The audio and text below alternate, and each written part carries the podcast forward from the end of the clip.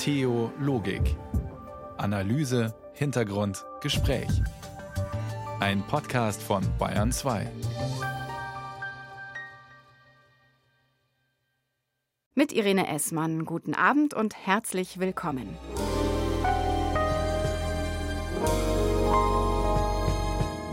Licht an, sagen wir heute im ersten Theologik 2024 und versuchen irgendwie einen Gegenpol zu setzen zu dem, was uns sonst gerade begegnet. Denn ich weiß nicht, ob es Ihnen auch so geht, irgendwie zieht sich die dunkle Jahreszeit schon wieder ganz schön, auch wenn die Tage offiziell seit der Wintersonnenwende länger werden.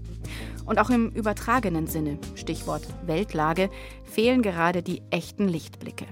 Mit Willi Weitzel, Sie wissen schon, dem Welterklärer von Willi Wills Wissen, haben wir aber einen gefunden und er ist überzeugt. Ich glaube, jeder und jeder von uns hat ein Licht in sich drinnen. Und es ist immer nur die Frage, inwiefern kann ich dieses Licht auch nach außen bringen und diesen Mut auch aufzubringen, zu sagen, nein, ich erlaube es mir einfach wirklich zu leuchten, weil das Schlimmste, was passieren kann, ist, dass man andere Leute ansteckt im positiven Sinne, dass sie auch den Mut entwickeln, zu leuchten und zu strahlen und, und, und die Welt ein bisschen freundlicher und heller zu machen. Dass wir gerade in dieser Jahreszeit nach Licht lechzen, das zeigt sich nicht zuletzt an den vielen Winterbräuchen, angefangen mit dem Laternelaufen an St. Martin, über den Kerzenschein an den Weihnachtsfeiertagen, das Feuerwerk zu Silvester, bis hin zur Kerzenweihe an Maria Lichtmess am 2. Februar. Mit Licht verbinden wir Wärme, Geborgenheit und Leben. Wir brauchen es einfach, und zwar nicht nur als Vitamin D verschrieben vom Arzt. Das zeigt sich auch in der kleinen Kulturgeschichte des Lichts von Antje Dechert. Ob Urknall oder göttlicher Funke, ihren Ursprung stellen sich Menschen vieler Kulturen und Religionen seit jeher als Lichtereignis vor. Die Erde war wüst und leer, und Finsternis lag auf der Tiefe, und Gott sprach, es werde Licht. Gott knipst das Licht an, noch bevor er Pflanzen, Tiere und Menschen erschafft. Erst kommt das Licht, dann das Leben. Was religiöse Erzählungen als göttlichen Schöpfungsakt beschreiben, können wir heute auch wissenschaftlich nachweisen. Ohne Sonnenlicht keine Photosynthese, keine Nahrungskette, keine Biomasse. Licht ist Lebensgrundlage. This little light of mine,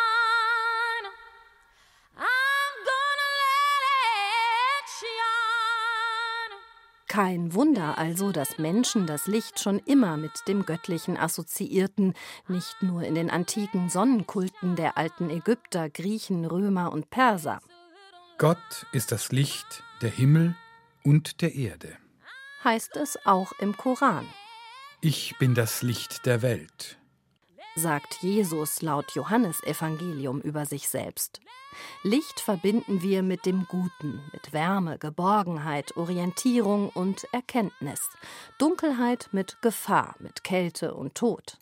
Und in der Tat, für viele Tiere ist die Nacht nach wie vor lebensbedrohlich, ein Problem, das der Homo erectus vor rund einer Million Jahren so für sich gelöst hat. Er lernte, ein schützendes und wärmendes Feuer zu entfachen.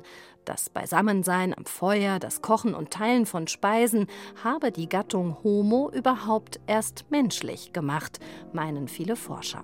Und Gott sah, dass das Licht gut war. He's my life.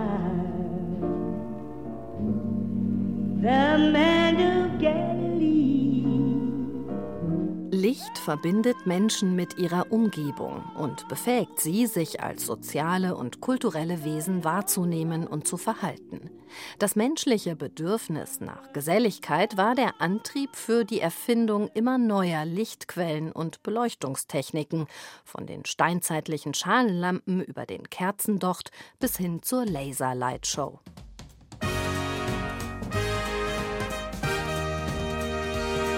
Aber auch körperlich zieht es uns zum Licht. Heute wissen Forscher, dass die Menge an Licht, die wir täglich abbekommen, sich auf unseren Hormonhaushalt und damit auf unsere Gefühlslage auswirkt. Licht hält unsere Stimmung im wahrsten Sinne des Wortes auf, Dunkelheit trübt sie. Ein Tag wie Gold, in den Adern hunderttausend Volt. Eine Nacht wie Samt und Seide. Die Erfindung des elektrischen Lichts durch Thomas Alva Edison Ende des 19. Jahrhunderts war eine Revolution, die die Welt grundlegend veränderte. Sie machte die Menschen in ihrem Lebens- und Arbeitsrhythmus weitgehend unabhängig vom Tageslicht. Eine Erfindung, die versprach, unseren Hunger nach Licht endlich zu stillen. Ein Tag wie Gold, in den Adern hunderttausend Volt. Es werde Licht. Kann nun jeder beim Druck auf den Lichtschalter sagen. Und inzwischen gibt es sogar spezielle Lampen gegen den Winterblues. Energie durch Licht. Entdecken Sie Lichtwecker und Tageslichtlampen. Wohlbefinden für Körper und Geist. Heilsam bei Winterdepressionen und melancholischen Gefühlszuständen. Sonne zum Mitnehmen. Die sanften Muntermacher. Doch unsere Sehnsucht nach Licht hat auch ihre Schattenseiten. Die künstliche Erleuchtung der Welt hat uns in neue Abhängigkeiten gebracht, von Kraftwerken, Stromtrassen und Kabelnetzen zum Beispiel. Von Lichtverschmutzung ist die Rede. Haben wir es in unserer Sehnsucht nach Licht übertrieben? Zu grelles Licht kann blenden, stören, sogar schaden. Um Wärme, Sicherheit und Hoffnung zu spenden, muss Licht eben in die Dunkelheit kommen.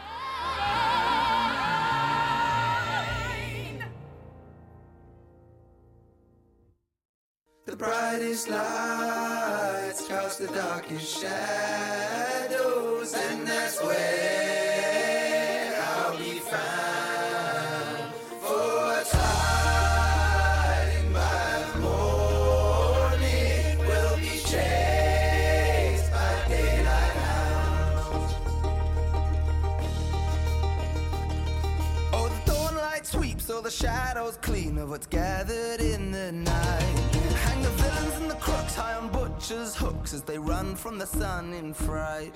Oh, the moonlight shadows are fleeting and scattered where memories and prophecies are slain.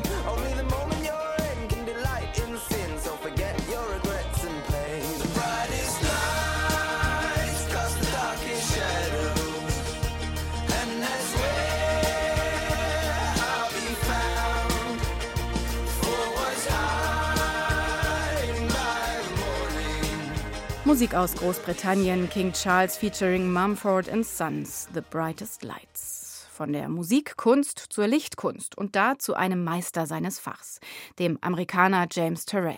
Er gilt jedenfalls als einer der bedeutendsten Lichtkünstler der Gegenwart. Im Diözesanmuseum in Freising hat er die Hauskapelle des ehemaligen Knabenseminars ins Licht gesetzt, in ein farbenprächtiges Licht. Und damit seine Ganzfeld-Serie fortgesetzt. Der Titel Ganzfeld, er bezieht sich auf einen meteorologischen Effekt, der durch dichten Nebel oder im Schneesturm entsteht. Der Mensch ist dann nicht mehr in der Lage, die Grenzen eines Raumes wahrzunehmen. Elisabeth Tyroller hat diese einzigartige Kapelle besucht und Eindrücke gesammelt. Ich habe gehört, was tatsächlich stimmt, ähm, dass man so eine Art Whiteout erlebt. Also tatsächlich, du stehst im Schneesturm auf den Bergen und weißt einfach nicht mehr, wo oben unten ist, rechts, links. Also du siehst eigentlich nur eine weiße Wand und das habe ich da drin erlebt. Und an sich ist es aber auch einfach total schön, irgendwie so einen bunten Kreis zu sehen, der sich überlappt und äh, verschiedene Formen und Farben annimmt. Das ist sehr schön. Man äh, ist in einer anderen Welt, orientierungslos und verzaubert, muss man sagen. Es ist was Zauberhaftes. Ja, es ist ein bisschen so, wie ich mir den Himmel tatsächlich vorstelle, also das Himmelreich. So sehr schön und irgendwie auch so unrealistisch. Schönes Gefühl. Die Lichtkapelle von James Tyrrell ist das Herzstück des Diözesanmuseums auf dem Freisinger Domberg. Vom Eingangsbereich aus schimmert in wechselnden Farben der eiförmige Eingang. Ein Anziehungspunkt, den der Künstler mit dem Treppenaufgang auch als solchen inszeniert hat. Der Besucher wird förmlich angezogen, kann sich über mehrere Stufen hinweg langsam annähern an das Lichtkunstwerk. Museumsdirektor Christoph Kürzeder. Also ich trete ein, indem ich immer höher steige. Und das Höhersteigen hat natürlich auch eine klare Bedeutung, denn ich steige ja jetzt in eine Dimension ein, die das, was ich in der Welt und in meiner realen Welt sozusagen kenne, übersteigt. Nämlich ich komme in einen Raum, den ich so noch nie erlebt habe und ich bin in einer Atmosphäre, die mich auch verändern wird. Man schwebt.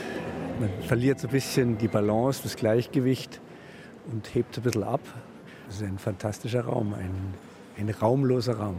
Man sieht, wie das Licht Tiefe verursacht, wie es einen anderen Blickwinkel immer wieder bietet und das ist schon faszinierend. Es ist nicht nur Licht, es ist auch Form.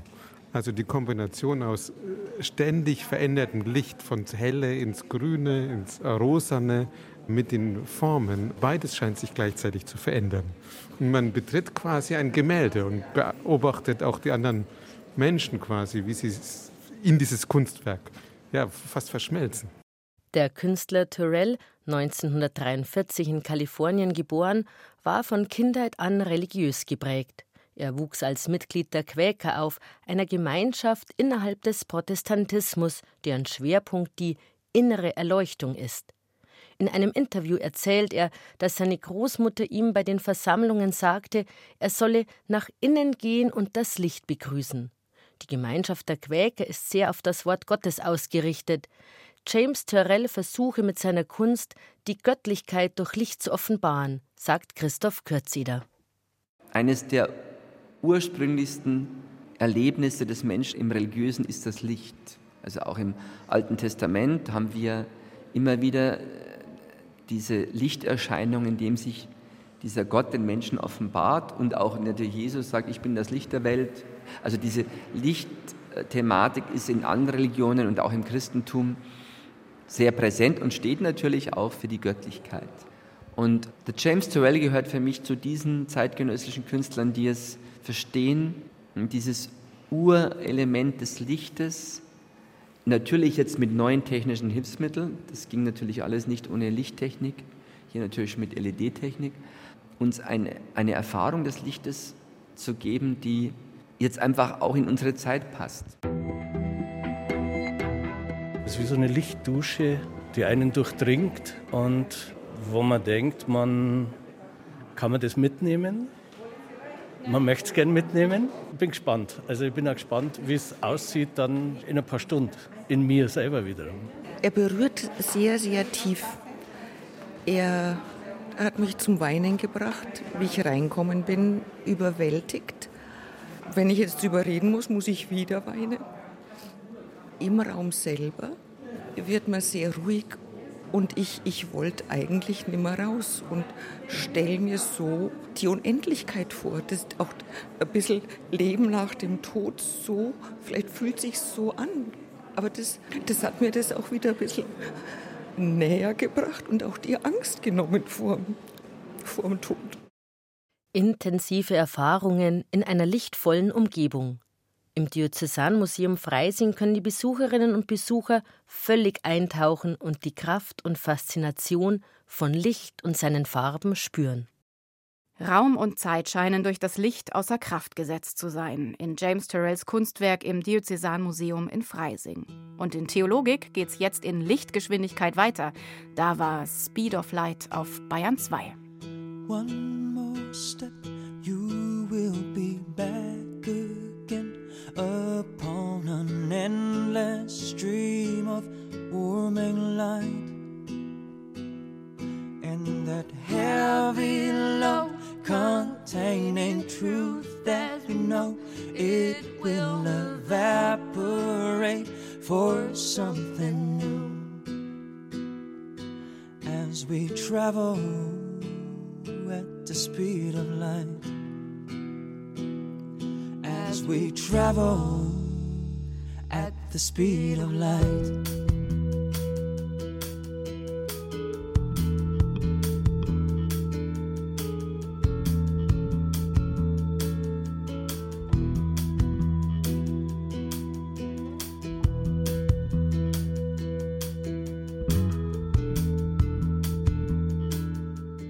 hören Theologik auf Bayern 2 und unser Thema heute ist das Licht, unsere Sehnsucht nach Licht in dieser dunklen Jahreszeit.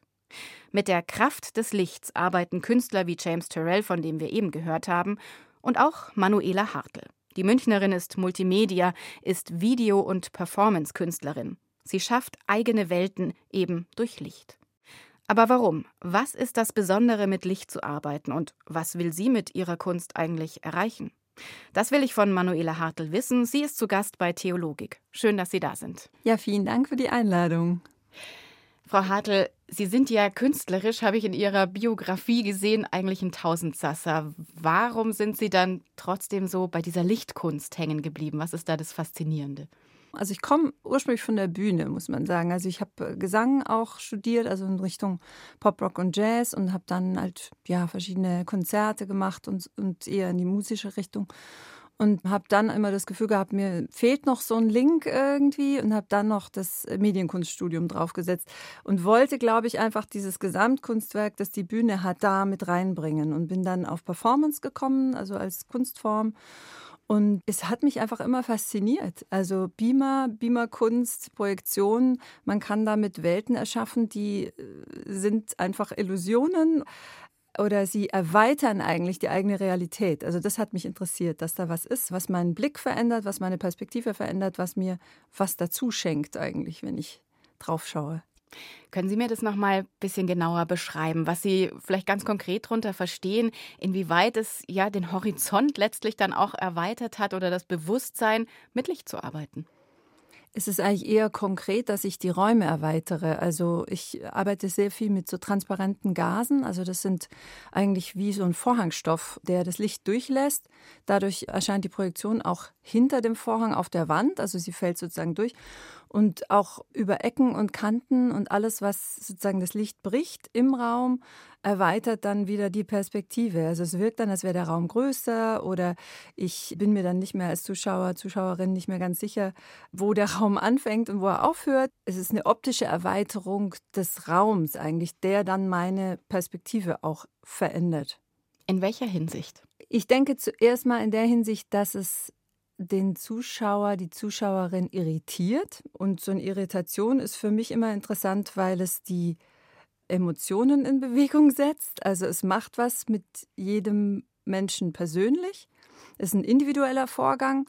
Was dann genau passiert, kann ich oder will ich mich gar nicht anmaßen, irgendwie zu sagen oder dass da, also ich will jetzt nicht äh, was ganz Spezifisches erreichen, aber diese Berührung interessiert mich dieses Momentum, wo in der Person was in Bewegung gerät. Und ich vermute oder ich weiß mittlerweile, dass das eben übers Schauen passiert. Sie inszenieren ja ganz unterschiedliche Räume mit Ihrer Kunst. Das kann ein Wald sein, das kann aber auch mal eine Kirche sein. Inwieweit hat dieses Licht, dieser Werkstoff, sage ich jetzt mal Licht, der ja eigentlich gar nicht so sehr zu fassen ist, inwieweit hat der oder was dann damit entsteht, auch eine spirituelle Dimension? Ich denke, dadurch, dass es nicht fassbar ist, es ist nicht materiell irgendwie greifbar, hat es diese Komponente des Spirituellen. Und ähm, das ist sowieso eine Ebene, die mich auch interessiert. Also bin gläubig und ich beschäftige mich viel damit. Das fließt, denke ich, sicher in meine Arbeiten ein. Ja, doch, es fließt mit ein.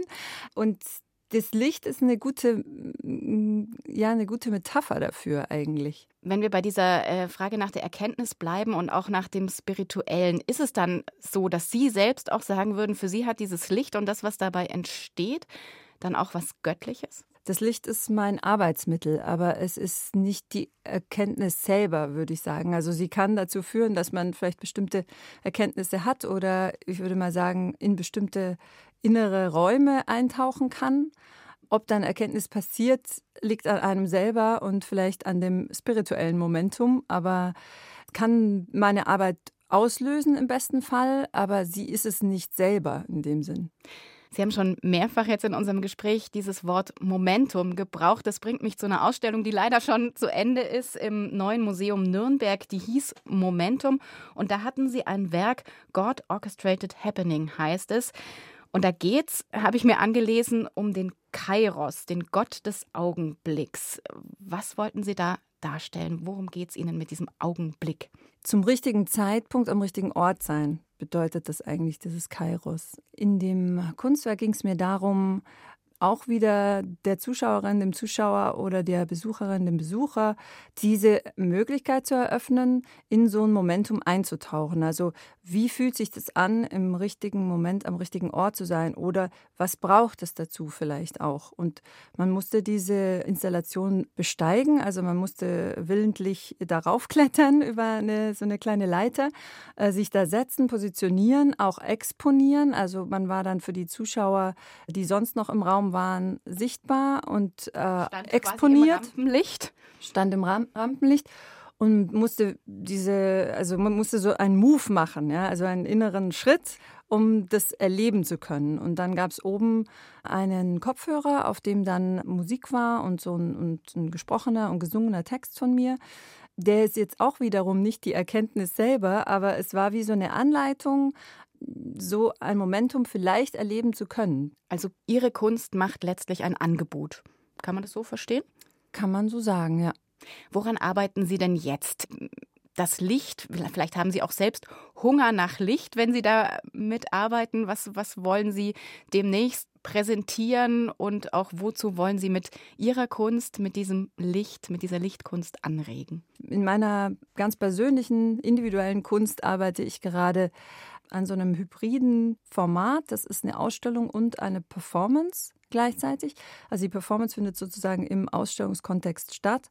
Und da arbeite ich jetzt schon fast zwei Jahre dran mit Künstlerinnen zusammen, beziehungsweise mit Darstellerinnen, eine Tänzerin, eine Opernsängerin und eine Performerin, die auch Musikerin ist.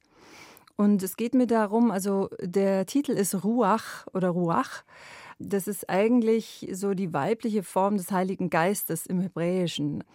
Und ich wollte mal mich auf die Suche machen nach dem Schöpferischen, also in einer Person, die Kunst schafft, also die kreativ ist in unterschiedlichsten Medien.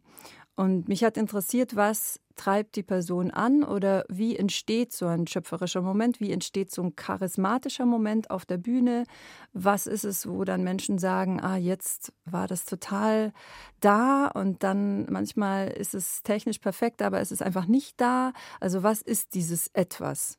Und es ist natürlich per se nicht möglich, eigentlich das zu visualisieren oder irgendwie begreiflich zu machen. Man kann sich dem nur annähern.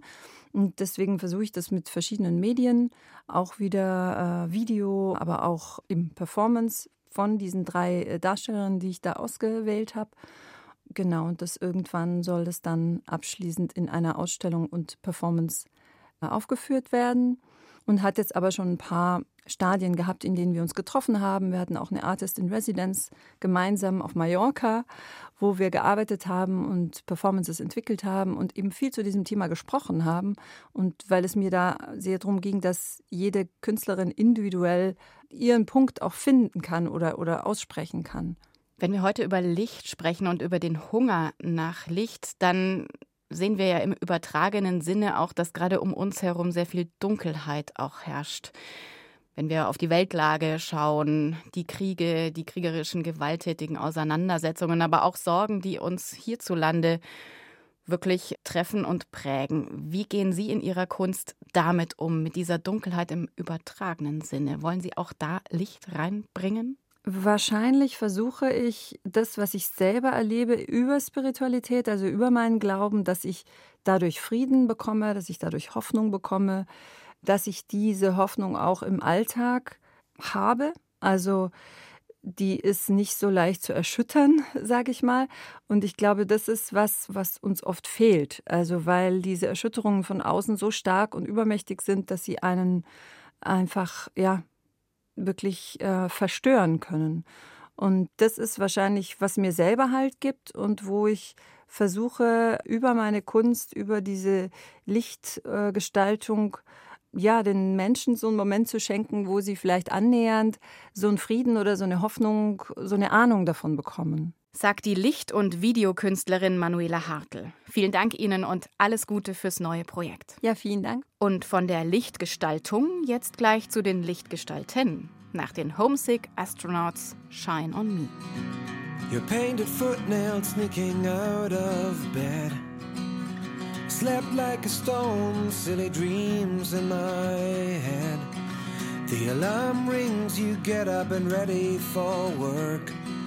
Paint your eyes, it seems so absurd. And there she goes. Ooh.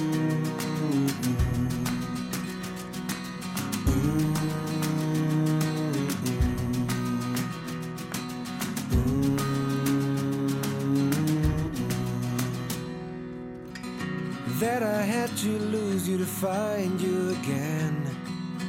It all didn't work out the way that it was planned.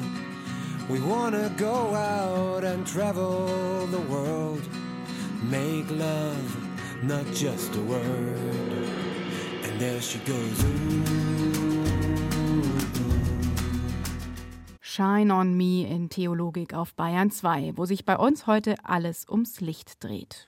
Und das bringt uns jetzt zu einem Menschen, der als Lichtgestalt in die Geschichte eingegangen ist. Sie wissen, von wem die Rede ist. Franz Beckenbauer. Der Kaiser, Sie haben es bestimmt schon in den Nachrichten mitbekommen, ist gestern mit 78 Jahren gestorben. Erinnerungen auch von Wegbegleitern an einen Mann mit einem bewegten Leben, mit sehr viel Licht, aber auch mit Schatten.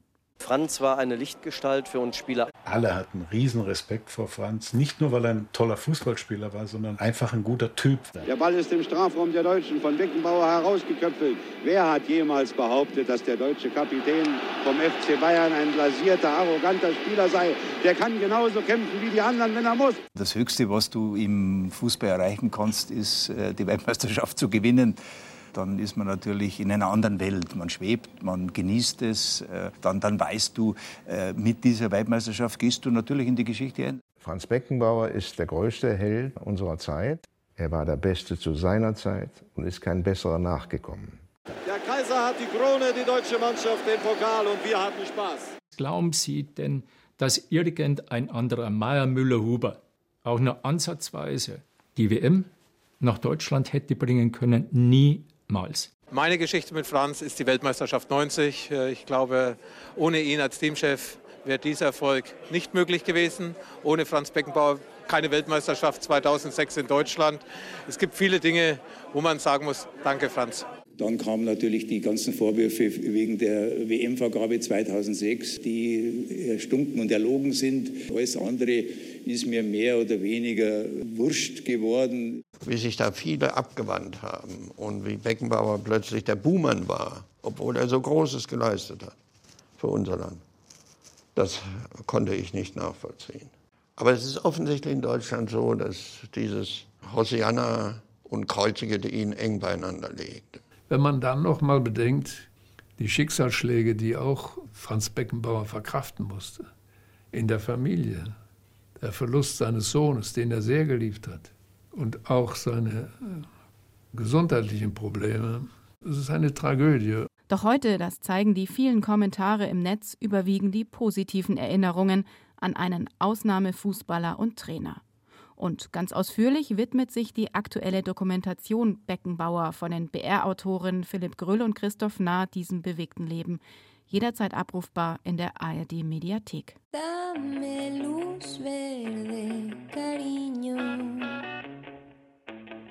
Si puedes,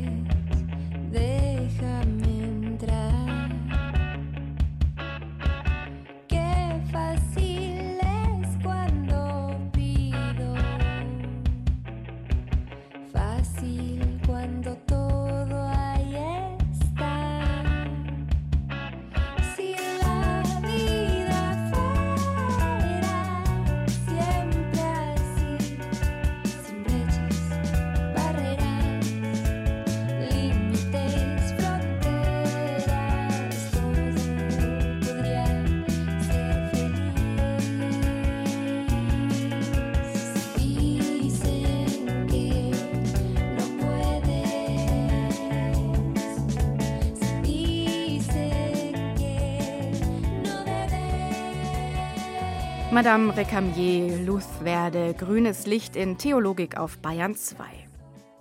Einst sind ja die heiligen drei Könige dem Stern, dem Licht gefolgt, nach Bethlehem. Und heutzutage, da sind die Sternsinger selbst eine Art Licht im Dunkel, sind Lichtbringer. Denn für das Kindermissionswerk Die Sternsinger sind jedes Jahr Kinder und Jugendliche unterwegs, um Spenden zu sammeln für Gleichaltrige in Not. Mehr als 45 Millionen Euro sind zum Beispiel im letzten Jahr zusammengekommen. Heute waren die Sternsinger noch einmal in voller Montur im Bundeskanzleramt, um auf ihr Anliegen aufmerksam zu machen. Und einer, der auch aufmerksam machen will, wofür sich die Sternsinger einsetzen, das ist der Moderator und Theologe Willi Weitzel, bekannt unter anderem aus der Kinderreihe Willi will's wissen.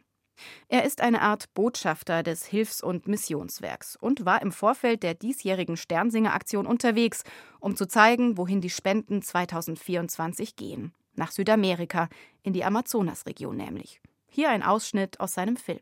Hallo Leute, ich bin's. Nirgendwo auf der Welt gibt es einen Fluss mit so viel Wasser. Ich bin hier auf dem Amazonas unterwegs. Für euch bin ich nach Südamerika gereist und auf dem Weg nach Kolumbien. Was für ein Beginn meiner Reise. Aber damit hatte ich gerechnet. Schließlich bin ich ja im Amazonas Regenwald. Ich will wissen, wie leben die Kinder hier im größten Regenwald der Welt. Von Deutschland aus bin ich über 9500 Kilometer nach Südamerika in den Amazonas-Regenwald gereist. In ein Dreiländereck. Am linken Ufer liegt Peru, ein Stück flussabwärts befindet sich Brasilien und auf der rechten Uferseite liegt Kolumbien. Und jetzt ist Willi Weitzel zu Gast hier bei uns in Theologik. Guten Abend. Guten Abend, ich freue mich, dass ich da sein darf. Und wir freuen uns auch, denn in unserer Sendung heute geht es hier um den Hunger nach Licht, vielleicht ja auch irgendwie nach Lichtblicken.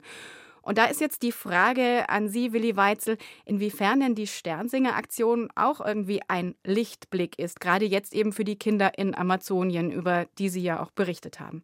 Ah, die sind natürlich ein großer, wichtiger Lichtblick. Es ist schon so, wenn ich diese Reise unternehme und dann irgendwo in der Fremde ankomme und erzähle, weswegen ich dort bin. Es ist ja nicht mein privates Interesse. Ich werde ja von den Sternsingern dorthin geschickt und in der Regel komme ich dann zu Menschen, die in irgendeinem einer Form in problematischen Verhältnissen leben, sei es jetzt dort im Amazonas. Die Menschen, die sind da hautnah dran, die kriegen so viel mit vom Klimawandel, der sich dort viel extremer zeigt.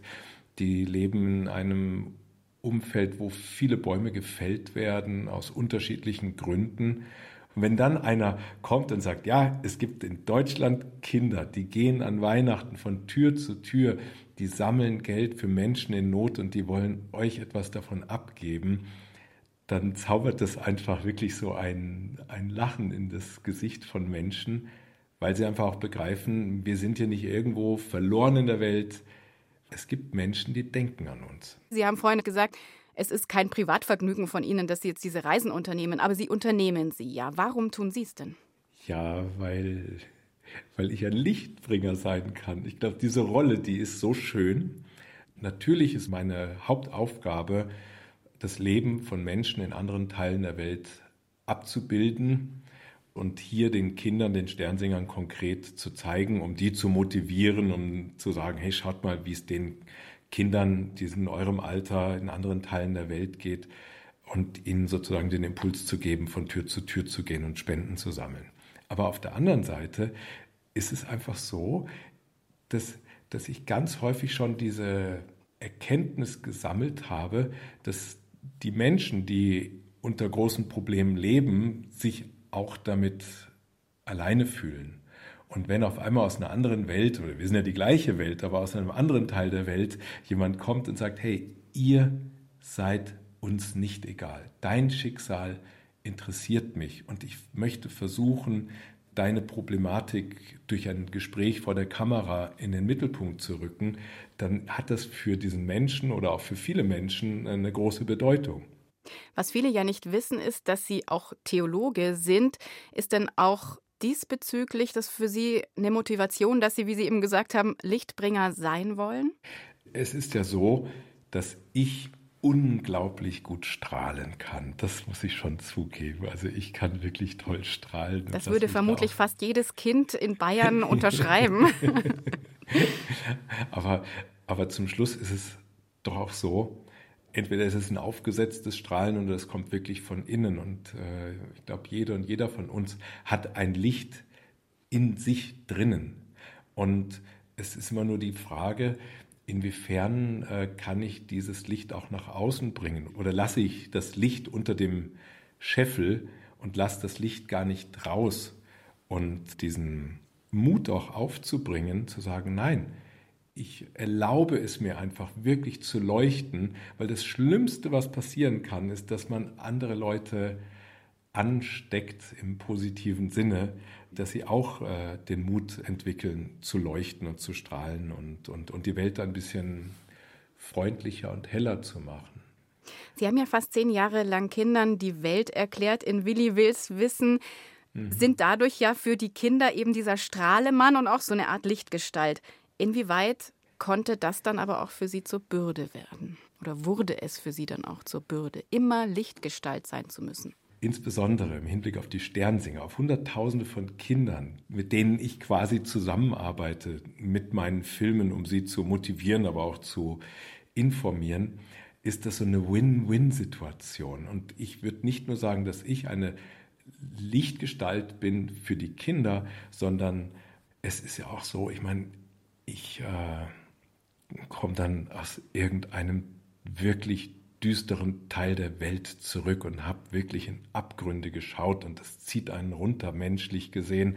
Ich versuche natürlich da mit meiner journalistischen Professionalität auch an die Themen zu gehen und trotzdem zieht es mich privat runter. Und ich bin schon oft echt richtig geknickt äh, zurückgekommen nach Deutschland und denke mir, das ist alles auf unserer Welt. Und für mich beginnt dann die, die Win-Situation, wenn ich sehe, dass die Kinder sich davon überhaupt nicht runterziehen lassen, sondern dass ich denen meinen Film zeige über ein richtiges Problem und dann kommen die und sagen, Willi, weißt du was, dieses Jahr gehen wir erst recht von Tür zu Tür und dann, dann werden wir was schaffen, wir werden dies, die Welt von diesen Kindern verbessern und verändern und, und das ist wirklich so, ja, eine schöne, auch einfach eine kindliche Haltung, aber von der lasse ich mich dann anstecken und, und fangen wieder an zu leuchten. Sie beschreiben ja, wie viel Dunkelheit Sie auch in dieser Welt schon erlebt haben. Sie haben sich ja auch wirklich schon mit sehr vielen schweren Themen beschäftigt, versuchen dann ja auch Antworten äh, zu finden, gerade auch den Kindern zu erklären, wie man vielleicht mit dem einen oder anderen Thema irgendwie klarkommen kann, wie sich manches anfühlt. Was würden Sie denn sagen? Wie können wir denn umgehen mit dem Dunkel in der Welt? Denn gerade jetzt sind wir ja mit so viel Leid konfrontiert. Ja, also natürlich können wir da einfach so in dieser, ja, ich weiß nicht, ob es eine Opferhaltung ist, aber in so einer Konsumhaltung bleiben und einfach sagen, oh je, oh je, da ist Krieg, hier ist Krieg, da ist eine Umweltproblematik und da ist ein Flüchtlingsstrom und wir können uns nur immer wieder diesen durch alle Formen der Medien damit belasten, dann erst, wenn wir selbst tätig werden, wenn wir sagen, nee, ich gehe jetzt mal aus meiner Konsumhaltung raus, ich werde jetzt selbst tätig, ich schließe mich irgendeiner Initiative an und, und sorge dafür, dass die Welt besser wird. Dann, dann kann ich mich selbst auch wieder zu einem ja, Lichtbringer machen und mich aus diesem ganzen Dunklen befreien. Ich glaube, nur zu konsumieren und untätig dazusitzen, das ist wirklich schädlich. Das, das macht auch die eigene Welt dunkel und lässt das eigene Licht, was, was ja in jedem von uns brennt, auch immer kleiner werden. Und ich weiß, keiner von uns kann die ganze Welt retten, aber wir können vielleicht das, das Leben von unseren Nachbarn, von Menschen jeglicher Art, von auch im Umweltschutz, die, die können wir einfach wieder heller machen. Das sollte uns gelingen. Und das ist ein wahnsinnig schönes und motivierendes Schlusswort. Vielen, vielen Dank an Willi Weitzel. Vielen Dank auch. Und das war auch schon fast das Schlusswort dieser Sendung. Das ganze Theologik-Team und Irene Essmann am Mikrofon sagen Danke fürs Zuhören und wünschen noch einen interessanten, ja erhellenden Abend hier auf Bayern 2. Und das letzte Wort hat heute eine Lichtgestalt aus der Welt des Kletterns, Alexander Huber. Was glaubst du? Also ich glaube, dass das Leben ein unheimlich wertvolles Geschenk ist. Was liebst du?